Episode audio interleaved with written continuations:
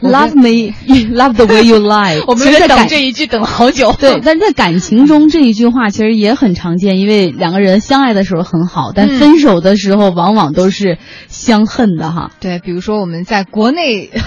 引起了轩然大波的这个王宝强和马蓉的离婚案，但是今天我们不是要说这一对儿，我们要说的是德普。来，这样一句话：财务上的纠纷都了断了，我祝愿德普一切都好。谁说的呢？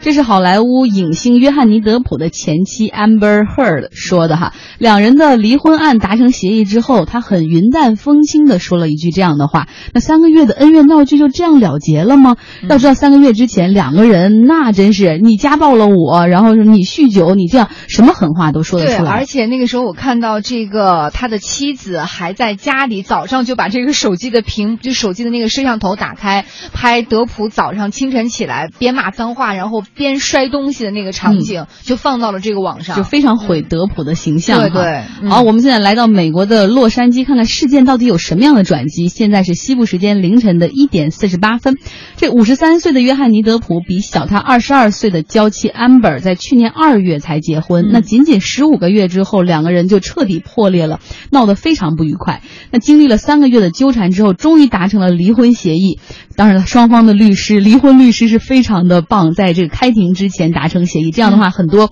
丑闻就不用拿在法庭上让媒体看了。德普是同意支付 Amber 大概七百万美元的赡养费，那同时呢，也表示说，他们俩之前相爱相杀是因为很在意对方，但是从来没有真正希望从身体或者精神上伤害彼此的意图。那另外，这个 Amber 也说了，我并不是想要这笔钱呢，赡养费我会拿出一部分捐给慈善机构的。嗯，对。那我们其实接下来有一首歌，也是专门为这一对儿给选的哈，大家听听，还有印象吗？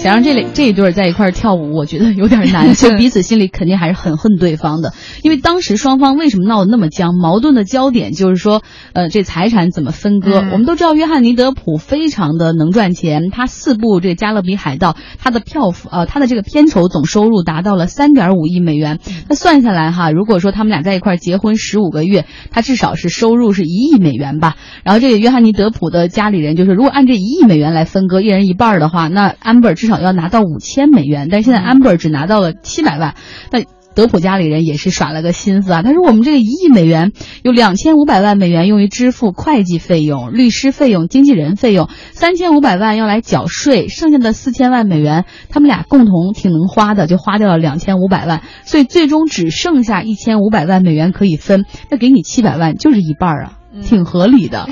但是 Amber 可能觉得我应该得到更多哈。但是不管怎么说，最终我觉得两个人达成了协议，最终共舞一曲，没有那么继续厮杀。挺好的，何必呢？好聚好散是吧？嗯，其实能用钱摆平的事儿就都不是事儿哈。那接下来我们也用一点点时间跟大家分享一下之前已经发生过的国内国外的这些名人的天价分手案哈。比如说像这个摩纳哥的老板雷波诺列夫啊，他是支付他的前妻艾琳娜超过四十亿瑞士法郎，约合人民币是两百八十亿元，这是目前能够查到的信息当中最高的。一个了，那这个雷波诺列夫呢？他是买下了这个法甲摩纳哥足球俱乐部，是老板。同时呢，之前他还是做这个化肥产业，被称为化肥之王，很有钱。然后还有就是第二个 F 一的掌门伯尼埃克莱斯顿，他跟他的这个娇妻哈，二十四岁的模特斯拉维卡结婚二十五年之后离婚了，最终分给了妻子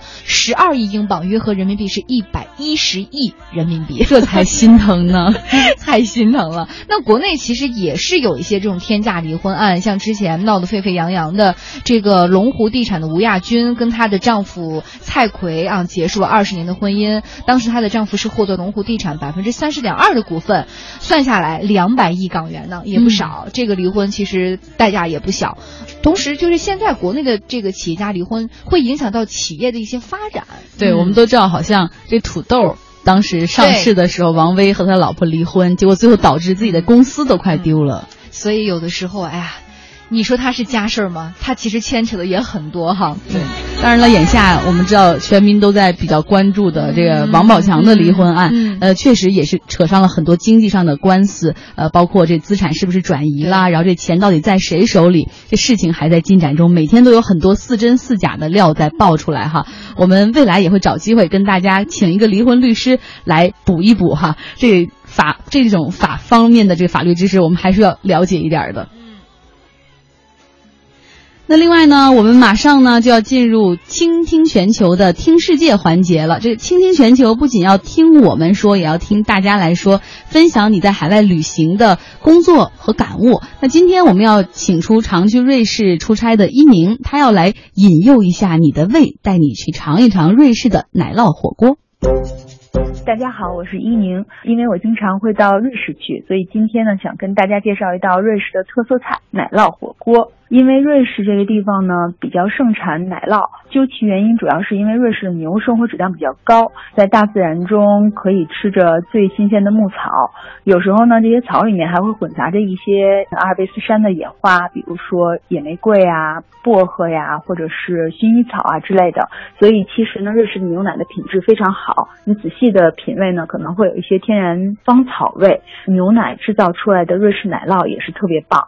实际上，瑞士的奶酪火锅是在瑞士全国，特别是在山区都会经常吃得到。一般是用两到三种不同的奶酪，加一些瑞士的白葡萄酒一起加热，让它融化之后呢，锅里会撒一些现磨的黑胡椒吧。大家都会用那种比较长的叉子插着一些切成小块的面包，在锅里面搅拌。一搅拌呢，那面包上就会蘸上一层比较厚的一种奶酪。这时候再把叉子从锅里提起来，呃，面包上就会拉出那种特别长的那种奶酪。瑞士的每个地方都有自己特殊的奶酪火锅的秘方，因为每个地方它用的奶酪种类啊，还有就是它调配的方法呀、比例呀都不太一样，所以其实吃起来味道也各不相同。瑞士人其实对待做事情还是比较严谨的，所以他们每个地区只能生产自己这个地区比较特有的一些奶酪品种。所以其实这个国家虽然比较小，但是呢，它全国得有成百上千种吧，大概不同口味的奶酪。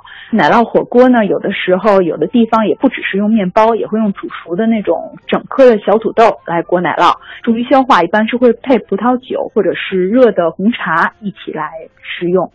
有些朋友可能不是特别能接受奶酪火锅的气味，因为一开始闻起来确实有一点臭臭的。其实大家到瑞士还是应该挑战一下，看看自己有没有这个吃奶酪火锅的口福吧。我觉得我自己其实是很喜欢的。虽然奶酪火锅它的那个热量比较高，但实际上它的营养非常的丰富。一顿餐，我觉得也可以说一下价格，给大家一个参考。它基本上是有大锅或者小锅，可以是两个人食用，或者是更多人一起食用。两个人的小锅可能是二十到三十五瑞郎，合人民币可能也就是二百二百块钱左右吧。可能瑞士人他们比较喜欢奶酪火锅这道菜的原因，因为它确实和其他的那些。西方的菜品不太一样，尤其是冬天的时候，你想象一下，瑞士人会在家聚会啊，或者跟朋友一起运动啊，滑雪、徒步、登山之后，也围坐在一个比如山中的一个小木屋里面，然后点上一锅热气腾腾的奶酪火锅，再喝上一杯葡萄酒，这个是一个特别温馨的一个体验。瑞士其实它是有四种官方语言：德语、法语、意大利语和他们自己的一种罗曼史语，所以其实奶酪火锅当然是有四种名字了。